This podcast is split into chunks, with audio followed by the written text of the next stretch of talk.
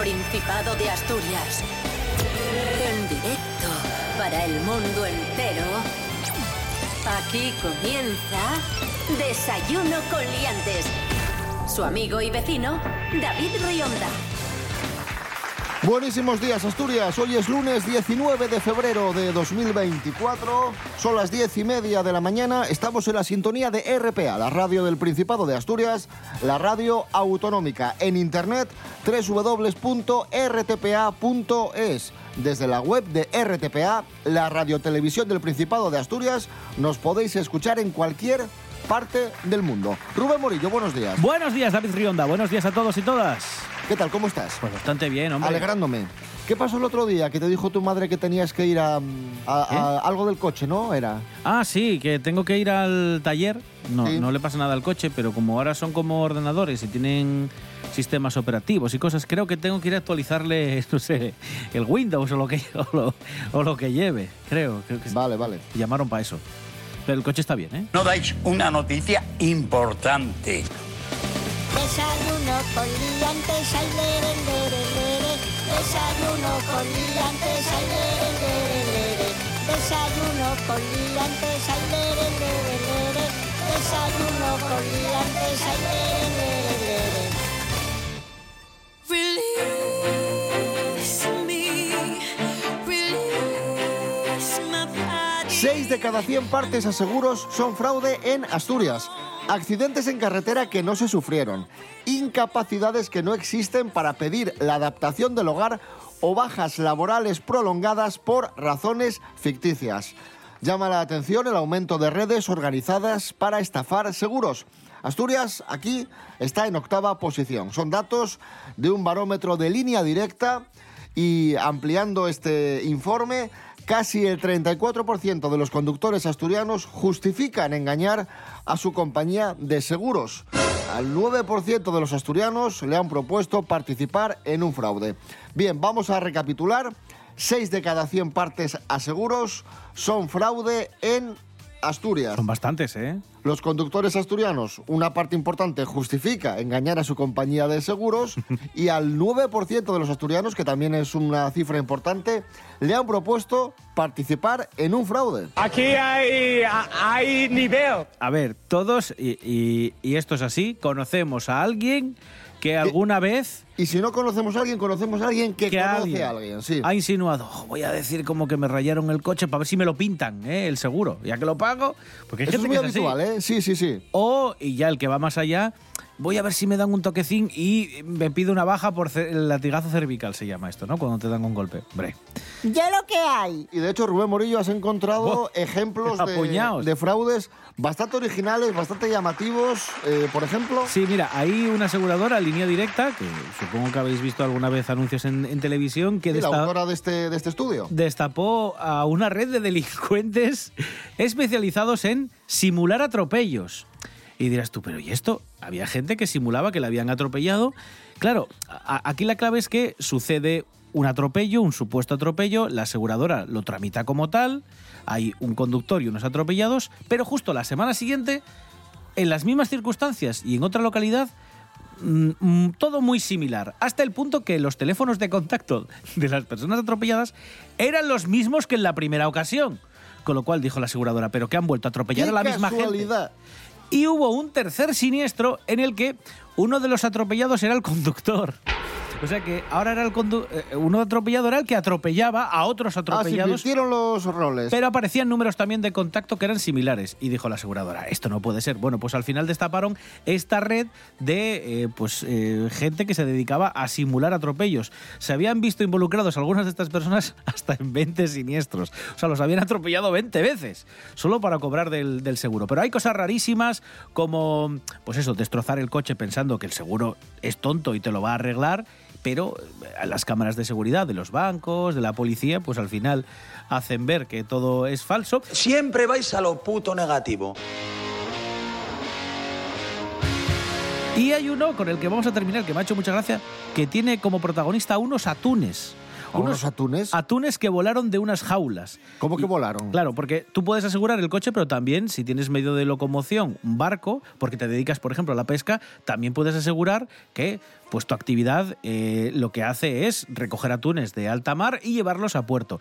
Y si por lo que sea un vendaval, una tormenta te estropea el barco y pierdes la carga, que está valorada en bastantes miles de euros, pues alguien te lo tiene que, que asegurar, que, te estás jugando la vida. Bueno, pues esto es lo que sucedió, una empresa que aseguraba llevar atunes en jaulas desde alta mar hasta puerto, pues declaró que se le habían perdido los atunes y que valían dos millones de euros.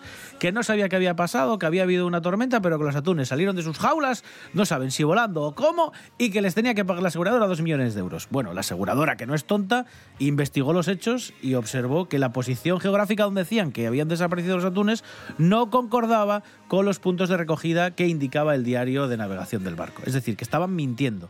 No habían cogido ningún atún y ellos decían que se los habían robado o que el vendaval se los había llevado por arte de magia fuera de las jaulas. España no es un jardín de infancia, aunque en ocasiones es verdad que lo parece. Estamos en Desayuno con Liantes en RPA, la radio del Principado de Asturias. Hoy es lunes 19 de febrero de 2024. ¡Qué guapísimo!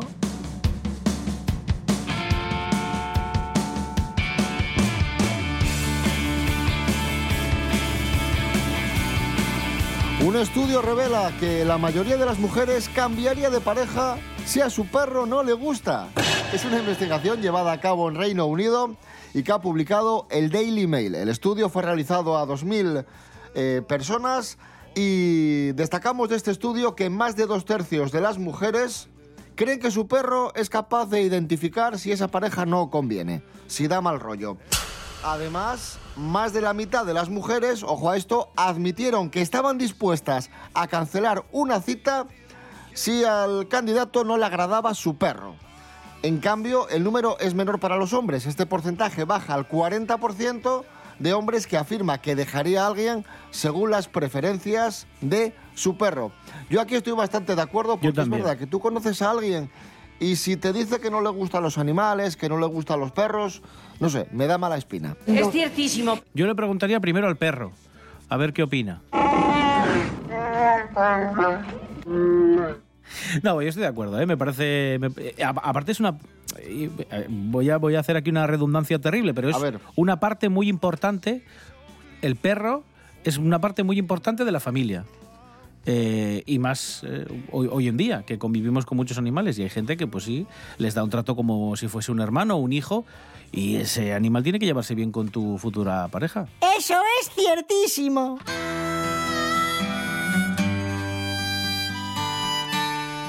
Y otro consejo que os damos si queréis encontrar el amor y sobre todo si queréis encontrar el amor en Internet. Necesitáis tener un propósito en la vida. Pablo Pérez, buenos días. Buenos días, liantes. Así es, David, y es que la investigadora Isabela Dotone ha averiguado que aquellos cuyos perfiles mostraban un propósito en la vida obtuvieron puntuaciones más altas en varias escalas de atractivo en comparación con los perfiles que no lo indicaban. Las cuatro categorías de propósito eran orientación prosocial, orientación a las relaciones, orientación financiera y orientación creativa. Sin embargo, los perfiles centrados en lo económico no obtuvieron puntuaciones tan altas en comparación con las otras categorías de propósito. En otras palabras, centrarse en el éxito económico podría desanimar a la gente, a menos que también encuentren un propósito en los objetivos económicos. Y es que según Patrick Hill, profesor asociado de psicología y del cerebro, ha afirmado que en lo que respecta a la atracción, saber que alguien tiene una dirección es importante.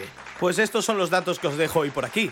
Un abrazo. Gracias Pablo Pérez, música asturiana. Un clásico para este lunes 19 de febrero, Los Estucas, el vacío de la vida cotidiana. Sueños ilusorios bloquean tu plano emocional. Tantas emociones selladas se ciernen sobre ti. Como ave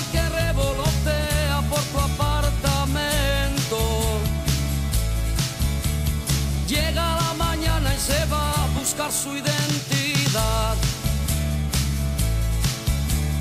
Cuál agonía en la edad de la maldición. Hipersensible al recuerdo, todo es soledad. Solo las canciones más tristes te parecen bellas sale a tu encuentro exhala hostilidad. Simplemente fue un día al despertar. Inhalaste el vacío de la vida cotidiana. Que atrapó tan sensible tu frágil corazón. Le fue muy fácil su hiriente aguijón. Como ave que revolotea por tu apartamento. Llega la mañana y se va a buscar su identidad.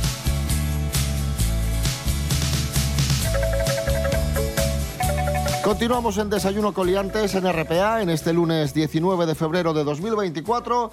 Vamos a descubrir el queso más grande de España. Carlos Herrera, buenos días. Señoras, señores, buenos días. Me alegro. ¿Dónde ¿Cómo se está? encuentra este queso? En Cantabria. ¿eh? En Ruilova. En este pequeño municipio ya tenían un, un récord de queso fresco de 70 kilos, pero este año ha llegado, lo ha superado un pedazo de queso de 120 kilos.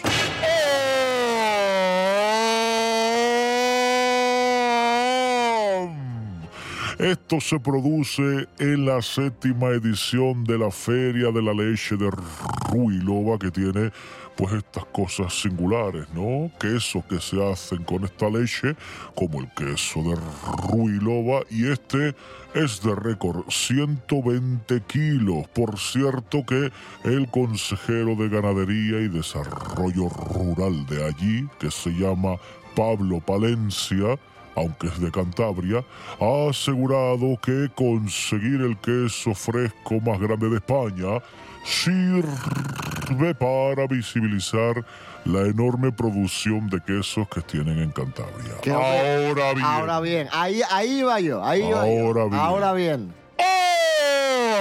la región quesera más importante de Europa, por mucho que se afanen en hacer cosas, está en Asturias. Y punto. Y otro bocado. Y otro bocado. Y una hogaza de pan.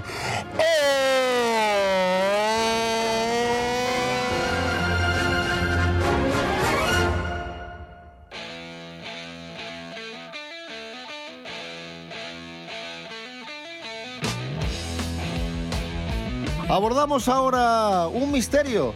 Cada vez están durando menos los efectos de la cirugía estética, de los retoques estéticos. ¿Qué pasa? Es ¿Que un es low, fenómeno, low cost ya?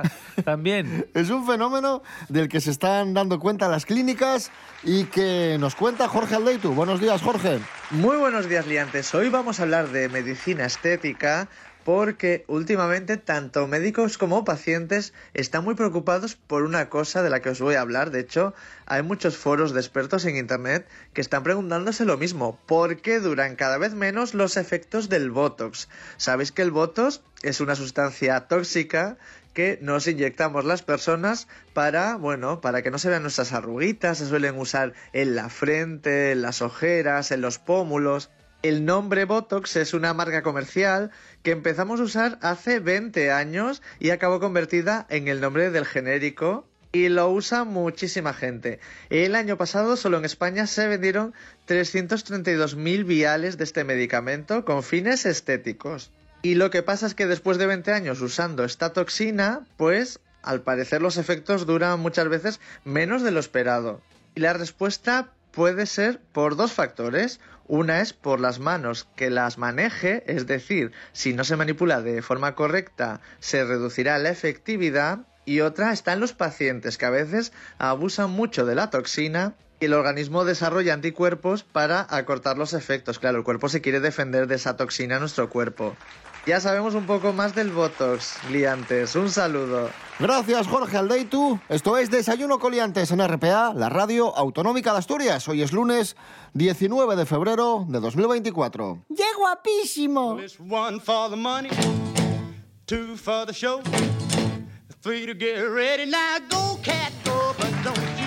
Sigue causando furor el pitufo gruñón de Lugones y nuestros compañeros de TPA Noticias han entrevistado a Mil Ideas, la empresa que ha creado esta estatua del pitufo de Lugones.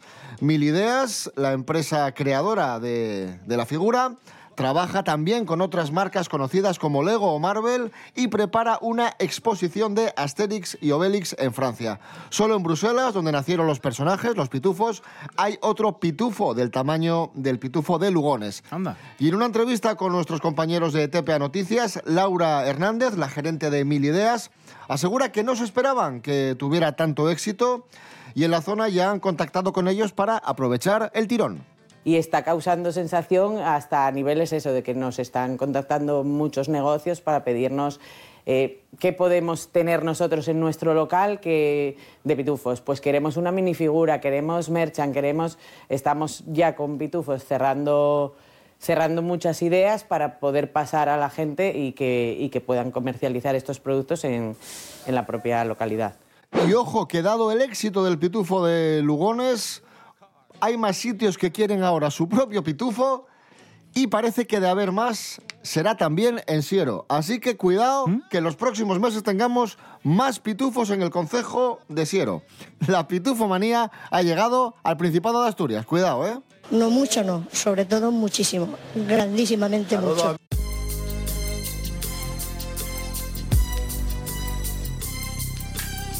Arrasan los pitufos y arrasa el chef José Andrés, el asturiano más internacional que tiene nuevo programa de televisión. ¡Anda! ¡Qué curioso!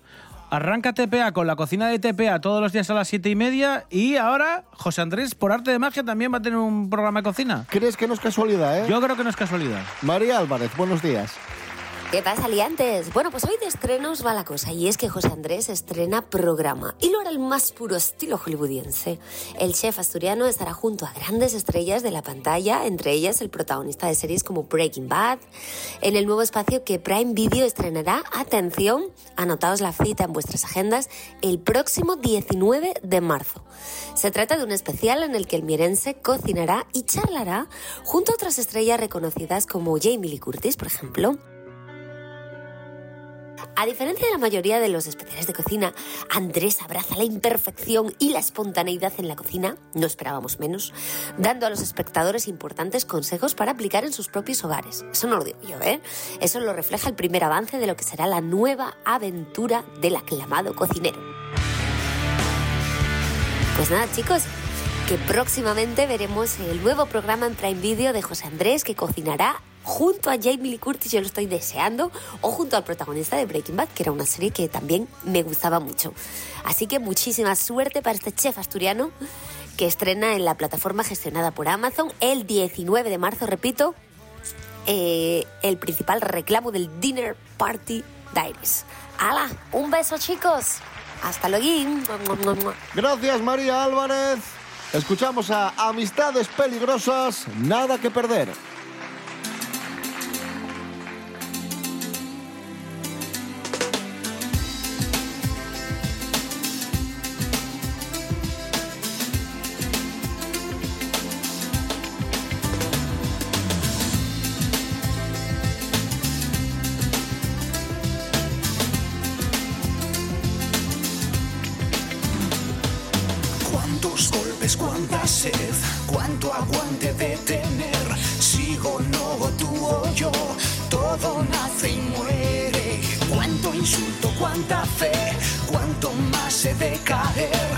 es mejor así.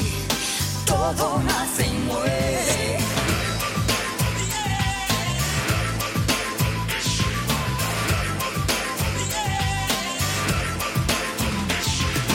No hay nada que perder. No hay nada. No hay nada que perder. No hay nada que perder. No hay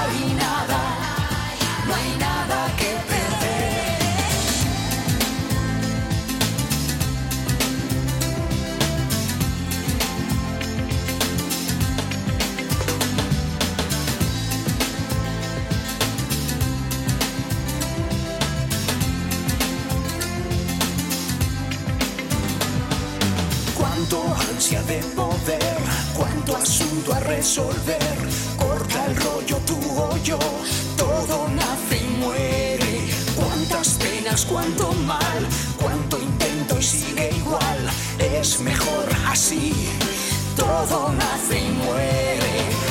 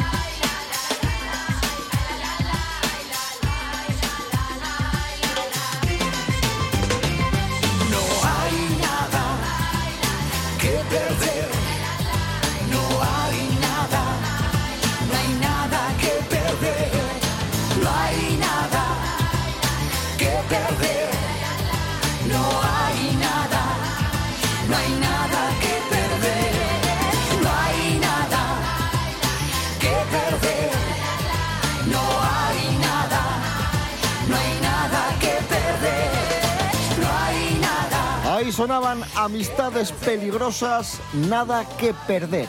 Y aquí, en Desayuno Coliantes, no tenemos tiempo que perder. Media orina de radio aprovechada al máximo y vamos a aprovechar esta, este último tramo del programa para hablar de cine con Miguel Ángel Muñiz. Muy buenas, Miguel Ángel. ¿Qué tal, Jimmy? ¿Qué tal? Hoy, 19 de febrero, cumple 69 años el actor Jeff Daniels.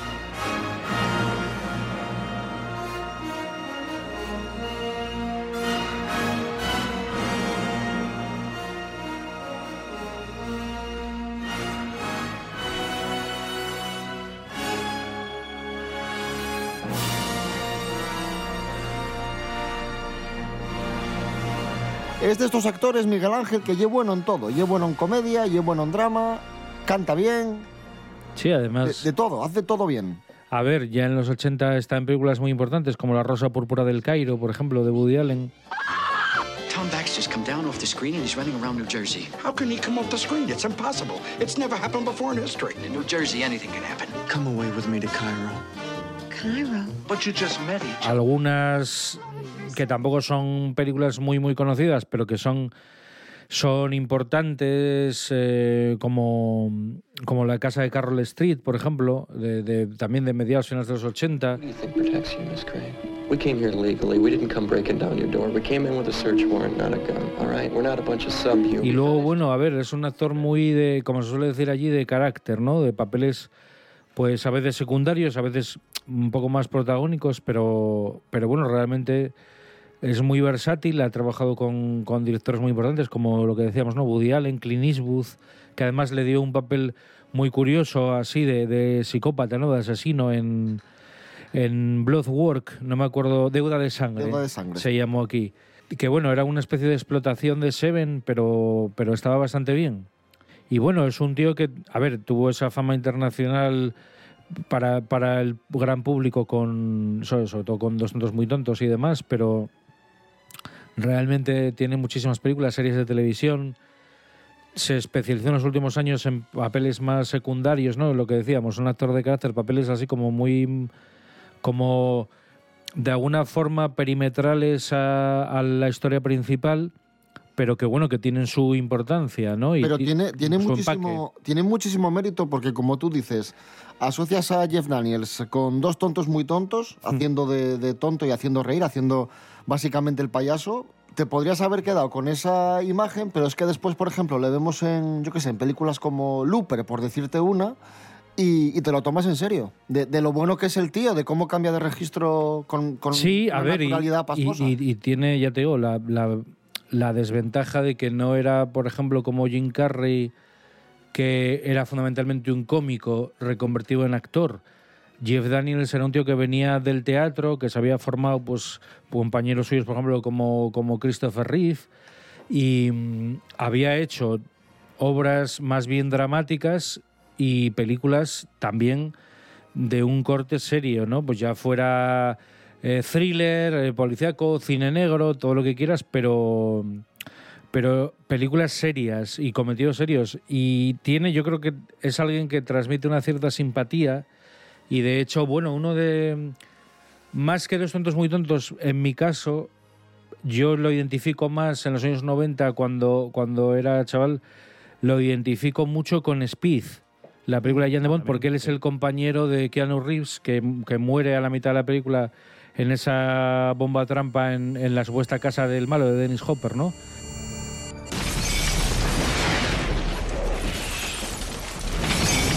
Pues se va al traste, ¿no? Y unos Pero- años antes también Aracnofobia, que fue una película que Ah, es verdad. de- Sí, es el protagonista de Aracnofobia. Lo que pasa es que. Aracnofobia es una película que en su momento. Yo lo recuerdo porque jugaba al videojuego de Aracnofobia. Claro, es verdad que era había matando videojuego. arañas. Sí. Entonces me acuerdo por eso. Pero la película fue una especie de evento, porque estaba auspiciado por Spielberg, fue una especie de evento en su momento, en el año no- 89-90.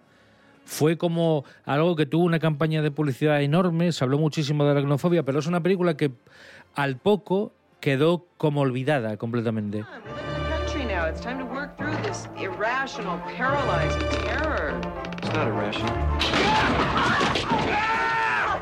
Hollywood Pictures and Amblin Entertainment present Jeff Daniels. Que sí, que el protagonista era, era Jeff Daniels, salía por ahí también Julian Sands y tenía una aparición en Michael J. Fox. Porque hay un momento que están viendo la tele y, eh, y estaban poniendo una. No recuerdo qué película o qué serie era, que estaba Michael J. Fox, ¿no? En, en, la, en la televisión. Pero sí, es un, es un actor que hasta el día de hoy sigue en activo, que ha hecho papeles de muy diverso tipo. Por ejemplo, tenía una interpretación bastante buena en The Lookout, que es una película de, creo que es como de principios de los 2000, con Joseph Gordon-Levitt, precisamente, el de Looper. Y ahí hace de un tipo ciego, que es como una especie de mentor del protagonista, y también es muy creíble. O sea, yo creo que Daniels es un tipo que, por un lado, eh, transmite cierta simpatía, luego es un tipo muy creíble en cualquier tipo de papel, sea villano o héroe o en el medio de todo eso. Y luego ha tenido pocos, pero ha tenido unos cuantos papeles protagonistas de películas a lo mejor más independientes y el tío lo ha hecho muy bien. Y aparte es músico, escribe... Es director de la NASA en Marte, ¿os acordáis? La, la de Ridley Scott. Sí, sí, sí, como sí. director de la, de la NASA. Y también sale como, creo que es el canciller o el que mandaba en estas pelis de Divergente, de todas estas Esas series. no las vi. También es, es una demostración de lo buen actor que es, ¿no? Pues un aplauso para Jeff Daniels, que cumple hoy 69 años. Actorazo, sí señor. Miguel Ángel Muñiz, para, para despedir el programa, ¿qué te apetece escuchar? Una, un, un temazo, dinos un temazo. Un temazo, pues voy a deciros eh, Star Guitar, por ejemplo. Maravilloso.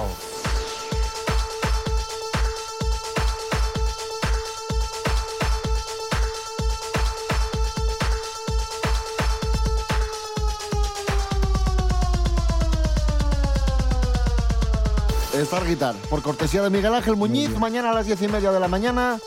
Más y mejor, desayuno coliantes aquí en RPA. Rubén Morillo. David Rionda. Hasta mañana. Hasta mañana. Miguel Ángel Muñiz, gracias. Venga, chao.